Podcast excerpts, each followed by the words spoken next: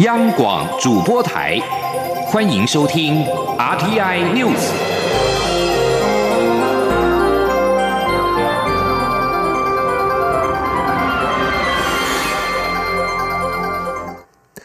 各位好，我是主播王玉伟，欢迎收听这节央广主播台提供给您的 RTI News。今天是二零一九年一月二十一号，新闻首先带您关注。台湾积极防堵非洲猪瘟疫情进入新北市淡水区，却有夹娃娃机被放置中国大陆的猪肉食品供民众夹取。农委会二十号表示，民众如果发现有中国猪肉制品流通的状况，可以向农委会检举通报。新北市非洲猪瘟灾害应变中心表示，接获防检局基隆分局通报，淡水有夹娃娃机摆设中国大陆制食品，供民众投币夹取。新北市非洲猪瘟灾害应变中心会同前往稽查，现场查获机台内摆设了梅干扣肉饭、家常豆腐饭、火锅米饭、红烧牛肉饭以及羊肉汤火锅等五样内含猪肉成分的商品，当场要求业主下架商品并带回销毁。农委会副主委黄金城受访指出，去年五六月时，中国非洲猪瘟疫情可能还不严峻，但即使如此，过去购买的中国大陆肉制品也不能这样子流通。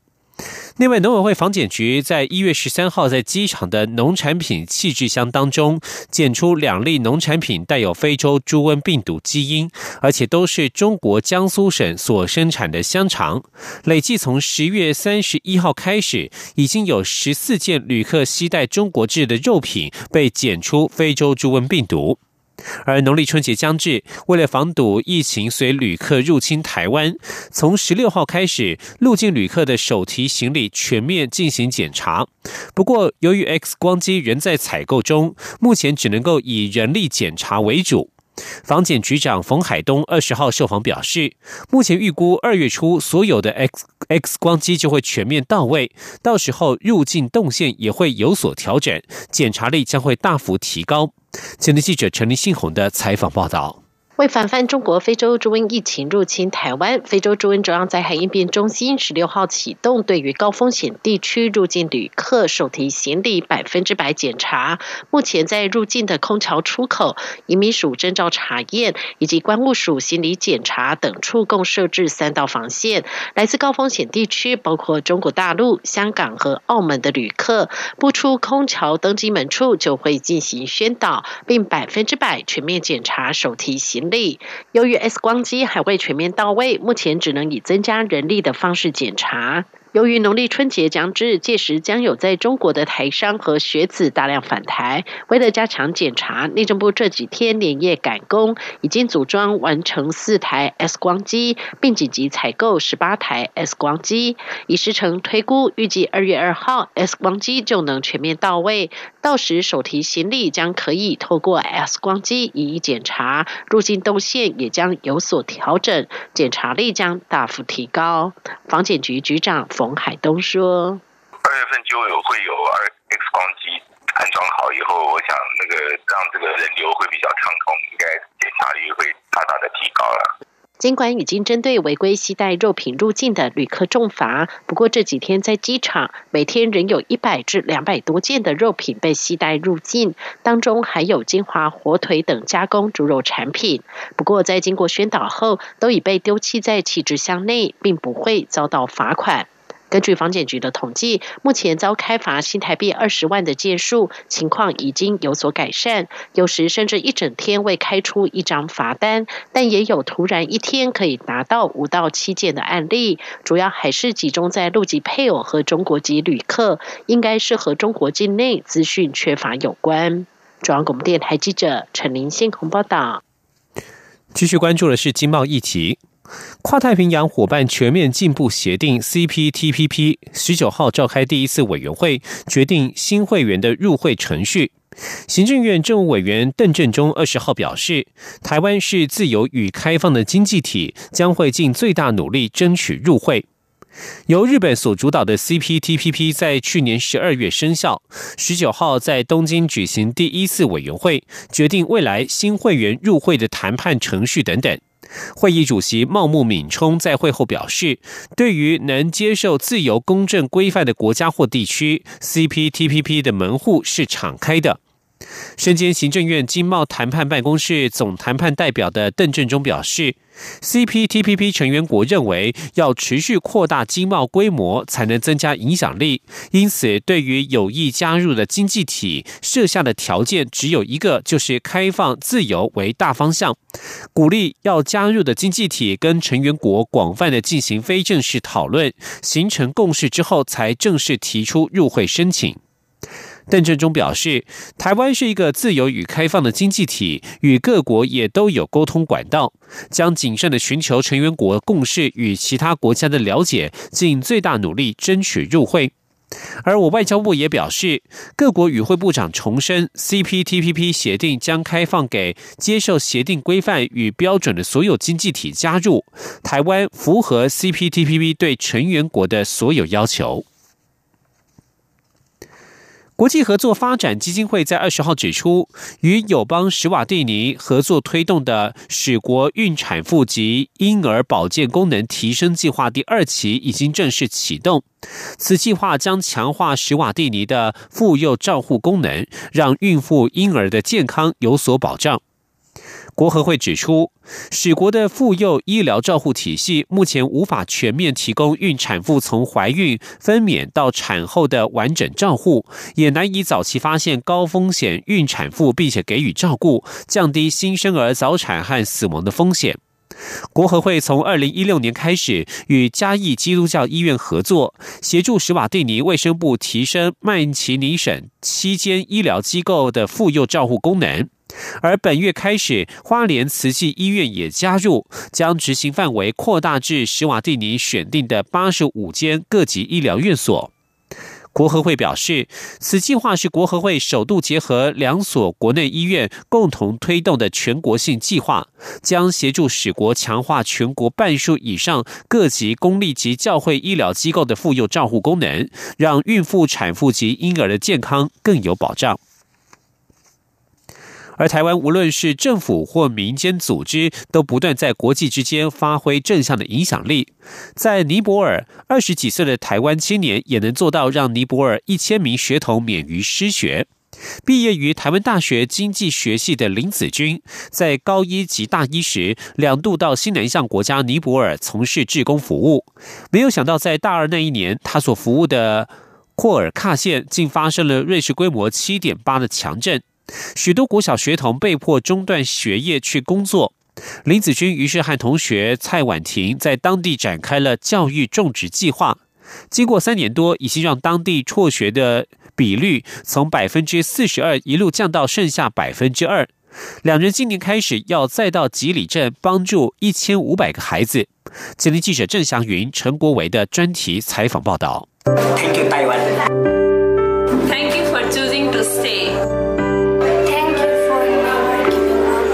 零一五年四月，尼泊尔发生瑞士规模七点八强震，造成八千多人丧生。这是尼泊尔从一九三四年以来最严重的地震。当时就读台大经济系二年级的林子君和蔡婉婷，随即与同学们号召大学生急难资助，结果获得三百五十人响应，让一行三十人后来深入镇央库尔克，了解当地需求，并在隔年展开为期五年的教育种植。计划。到尼泊尔去玩一趟之后，才发现有一个比自己迷惘更大的东西，是好像看到别人有需要，然后我们尝试做，但是那个尝试做能不能变得更符合他们的需要？所以你看到不是说自己要什么，而是他有什么需求，我们怎么去进步？会发现说，其实台湾真的有很多很多人去担任过短期职工，但回来的他们的回馈都是一致的，就是到底是我在帮当地，还是当地人帮到我？那时候我有这样的感觉，所以地震之后，我们不只是做济难救助，我们还想要真的去深入当地的教育的议题，帮他们想一个长远的改变之路。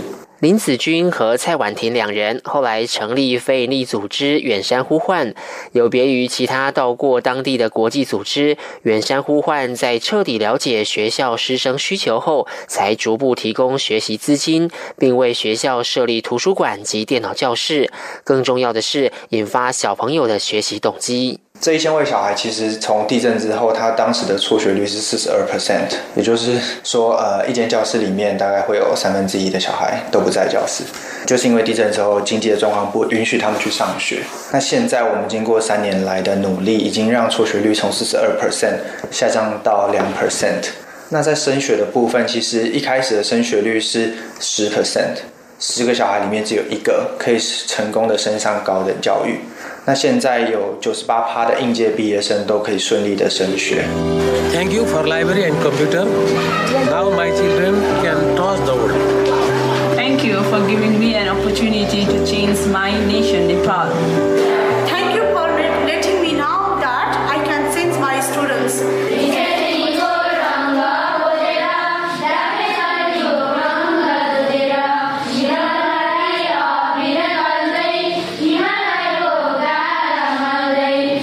听到这样的阅读声，其实得来不易，因为在库尔克，不是学校有设备，老师想教，学生想学就可以，家长愿不愿意让孩子上学才是最大关键。林子君说，当地八成以上的家长没有受过教育，甚至连学校在做什么都不知道，觉得小孩长大后就是工作，为何要去上学？因此，他们进行了许多亲职教育专案，并把家长带到学校和孩子上课，期盼能改变家长的观念。来我们的专案一年之后，他就说了一句，他就说，就是我们让他知道说，一个没有受过教育的人，也可以用教育改变自己的小孩。然后他们就是想要知道自己怎么做可以做得更好，所以其实蛮感动的。远山呼唤在库尔克推动的教育种植计划，今年迈入第四年。他们已培训在地青年，在当地成立远山呼唤尼泊尔的非营利组织。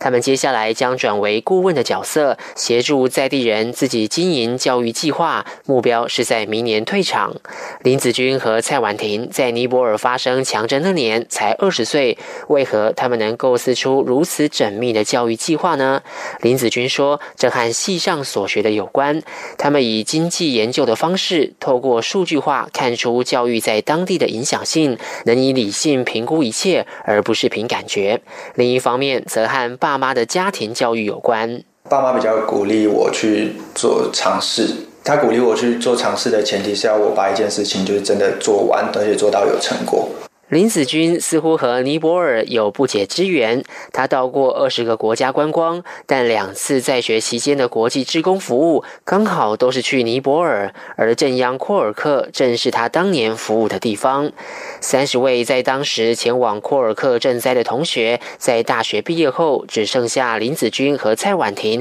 还全职投入在国际援助上。因此，许多人常问他们是不是也是情侣？不是，不是，不是，不是。一个大家每次都问到。两位最佳伙伴今年也将从库尔克往东走，要到吉里镇，再帮助一千五百个孩子拥有稳定的就学环境，因为他们不想再听到当地青年告诉他们，曾为了月薪仅新台币三百元的工作就放弃上学，如今十分后悔的经历。远山呼唤的教育种植计划募资行动获得越来越多人的支持，现在已经有约九百名的资助人。至于占有一千五百位孩子需要大家的支持。那其实大家只要简单的透过一个月三百块的方式，就可以让一个小孩长期的回到学校环境里面来上学。想到台湾，你会想到什么？在尼泊尔镇央，这是他们的回答。Professional. Education. Calls over reason. Call over 留下来是选择，离开则是目标。林子君和蔡婉婷要以远山呼唤，在国际上建立起台湾的教育品牌。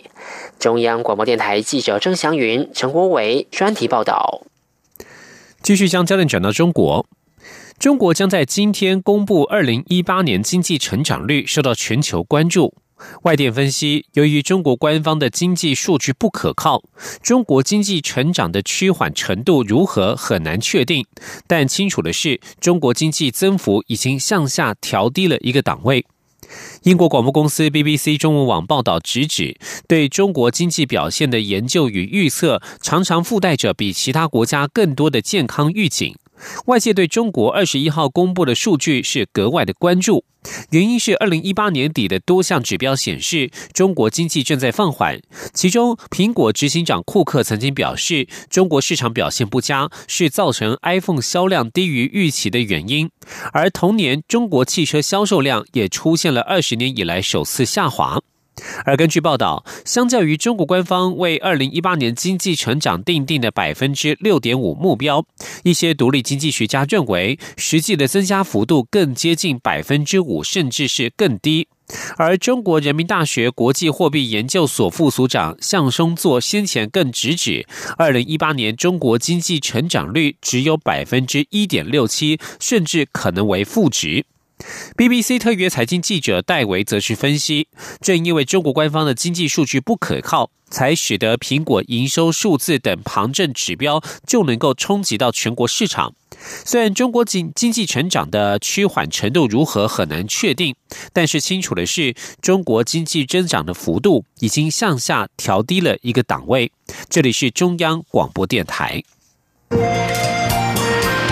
阳光，翅膀打开了世界之窗；是阳光，翅膀环绕着地球飞翔。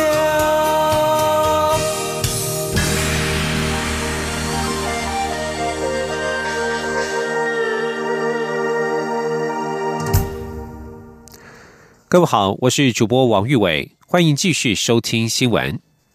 一九七九年一月二十二号，在台湾高雄桥头，因为一起不满政治迫害的示威游行，开启了台湾戒严之后反威权的街头游行。这起事件被称为“桥头事件”。今年是桥头事件四十周年，蔡英文总统在二十号下午特别出席了桥头事件四十周年专书活动。他虽然遗憾当年事件发生时，因为在海外求学无法见证历史的一刻，但如今他已经成为一国的总统。他强调他会成为台湾最勇敢的那一人，坚定守护国家的尊严与主权。前的记者陈林信宏的采访报道。为纪念桥头事件四十周年，八卦寮文教基金会举办桥头事件四十周年专属活动，包括蔡英文总统及刚上任的行政院副院长陈其迈，以及总统府秘书长陈菊也都到场。当年参与示威游行的前桃园县长许信良也在现场叙述事发场景。由于当时前高雄县长于登发和其子于瑞妍被政府指称为匪谍，因此被逮捕，引发。社会不满与党外人士反弹。一九七九年一月二十二号，他们要求释放于登发父子。并于桥头街上拉布条、散发抗议传单，阻止了国民党政府当年后续逮捕的行动。桥头事件后，激起党外人士团结，并也烧至一九七九年年底，引爆了美丽岛事件。出席活动的蔡英文总统致辞时表示，当年那段党外人士为民主奋斗的时刻，他正好在国外求学，未能参与见证历史性的一刻。但这些民主前辈的勇敢和坚持，也已传输。至他的身上。如今他身为总统，台湾面临的挑战和困难度，比他二零零八年担任民进党主席时还要来得更大，而且对台湾的未来更具关键性。因此，他也必须成为台湾最勇敢的那一个人。总统说：“我怎样工做总统？我要是全台湾最勇敢的那一个。”我也要是全台湾。最坚定守护咱的主权跟我们国家尊严的人，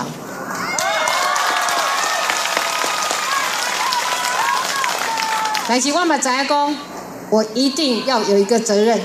让我们大家团结在一起，让台湾的力量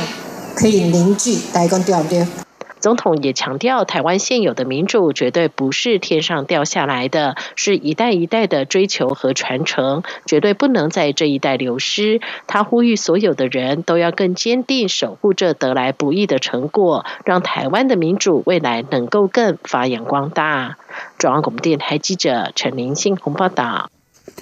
继续关注是国防消息。国家中山科学院研中山科学研究院二十号表示，国军智慧型手机自动化管理系统 MDM 被 Google 判读为可疑的 App。中科院研判可能是因为下载安装数量过多所导致，并非恶意程式或有害软体，不需要移除。根据媒体报道，为了管制国军官兵使用智慧型手机，军方委由中科院设计了智慧型手机自动化管理系统 MDM。手机进入营区之后，就会自动锁住摄影、打卡、基地台等功能，但近日却被 Google 网络商店发布为恶意程式。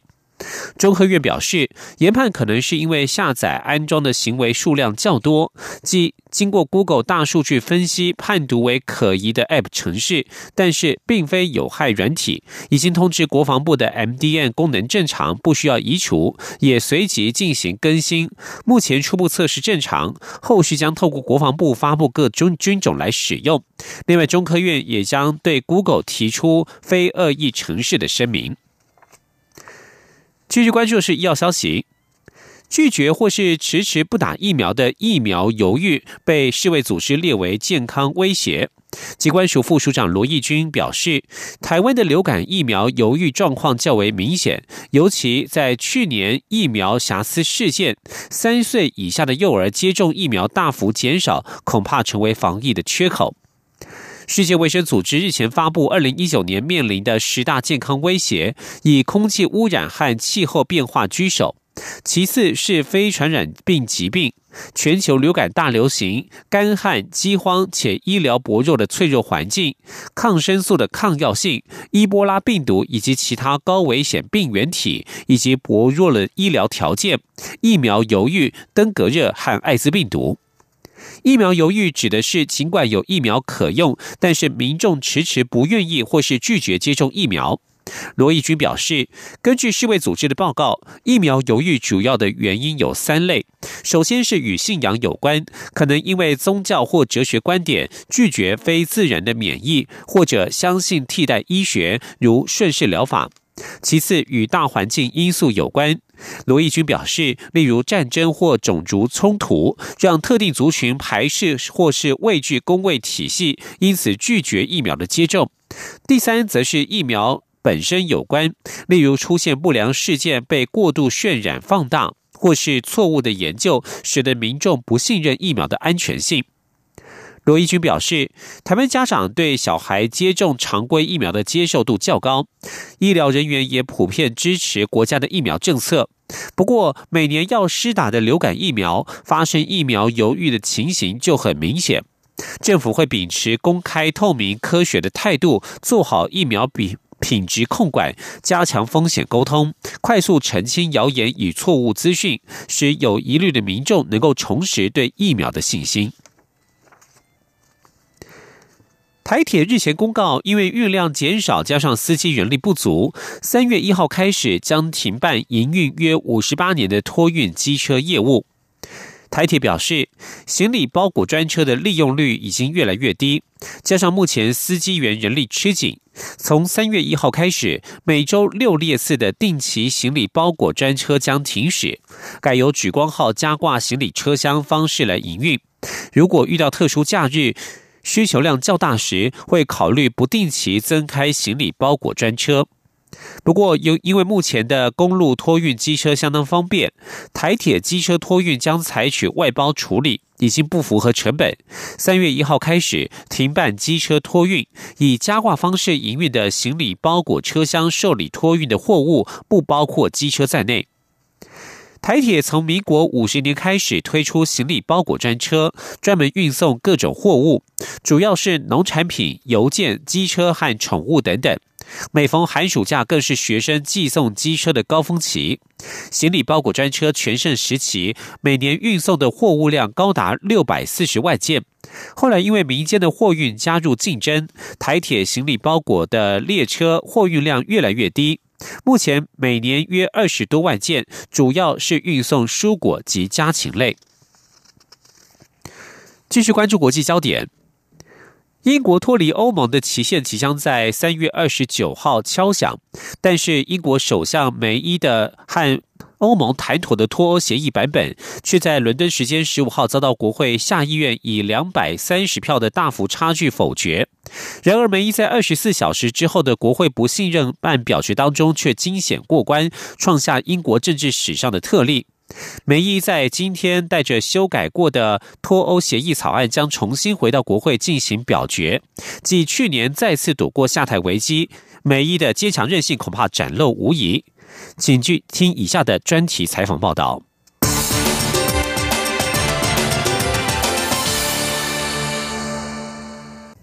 梅伊在十六号的国会下议院不信任案投票中，仅以十九票的些微多数。惊险逃过倒戈恶斗。若是依照英国政治长久以来的惯例，某位首相提出的重大议案遭到国会以极大差距否决的话，那么这位首相几乎无法在接下来的不信任案投票中逃过下台的命运。但是在当前英国脱欧的混乱局面下，英国政治运作似乎已乱了套。梅伊在遭遇脱欧协议惨败后的二十四小时。却又挺过不信任案洪流，堪称是英国政治史上的一个艺术。在此之前，梅伊于去年十二月保守党内部的逼宫大戏，对他提出的不信任案，他也平安度过。究竟是什么原因让梅伊得以接连躲过下台危机呢？首先是政权保卫战。尽管梅伊的保守党内部正百花齐放，脱欧强硬派。温和派、留欧派与支持第二次脱欧公投派等大名大放，宣传各自与欧盟未来关系的主张。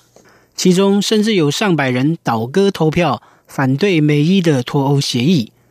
但是到了不信任案表决，保守党党员担心美伊政府若是垮台，可能会启动大选，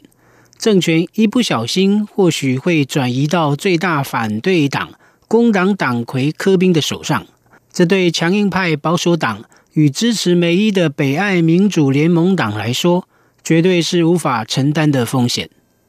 其次是脱欧协议谈判，仍非梅伊不可。从脱欧进程着眼，在脱欧闹钟即将响起的此时，让梅伊政府下台，对脱欧大业毫无帮助。若由任何一位新领导人，重新带领英国脱欧，在仅剩两个月又十天左右的时间，提出一个英国下议院与欧盟都认可的脱欧协议，似乎是不太可能的任务。更何况，美伊政府与欧盟将近两年的谈判，提出的脱欧协议版本都惨遭国会打脸，新手上路恐怕更难带领英国脱欧。因此，在英国脱欧大戏登台的此时，其他的政治惯例与运作都不重要。如今，似乎也只有美伊能够为脱欧僵局找到解套的方向。正如智库社会市场基金主任吉尔库普所说：“英国政坛此时奇异的权力平衡，对国会各党派来说，让梅伊继续留在原位。”至少不会是最坏的选择。最后一点，则是要回归到梅伊的个人特质。梅伊一再强调，他出任首相的最重要任务就是推动英国脱欧。无论如何，他都会坚持下去。梅伊在与国会的沟通过程，不断告诉国会议员，若是换掉他，脱欧进程不会更顺利。或许就是这种舍我其谁的坚持与气魄。赢得保守党内同志与北爱民主联盟党的支持，愿意让他继续带领英国脱欧。梅伊的脱欧协议，也就是欧盟也同意的脱欧版本，已遭到下议院严厉否决。在挺过倒戈风暴后，梅伊接着面临在二十一号向国会提出脱欧协议的 B 计划，也就是替代方案的紧迫时刻，并将于二十九号。再度于下议院就这份 B 计划进行辩论及表决，如何让英国避免无协议脱欧？美伊至今仍不敢打包票，但是他表示会朝着与欧盟达成协议的方向脱欧。如今仅剩下不到七十天，英国这场仍陷入无礼物中的脱欧，将持续考验美伊的智慧与耐性。以上专题是由张子清撰稿播报，谢谢各位的收听。以上新闻由王玉伟编辑播报，谢谢收听。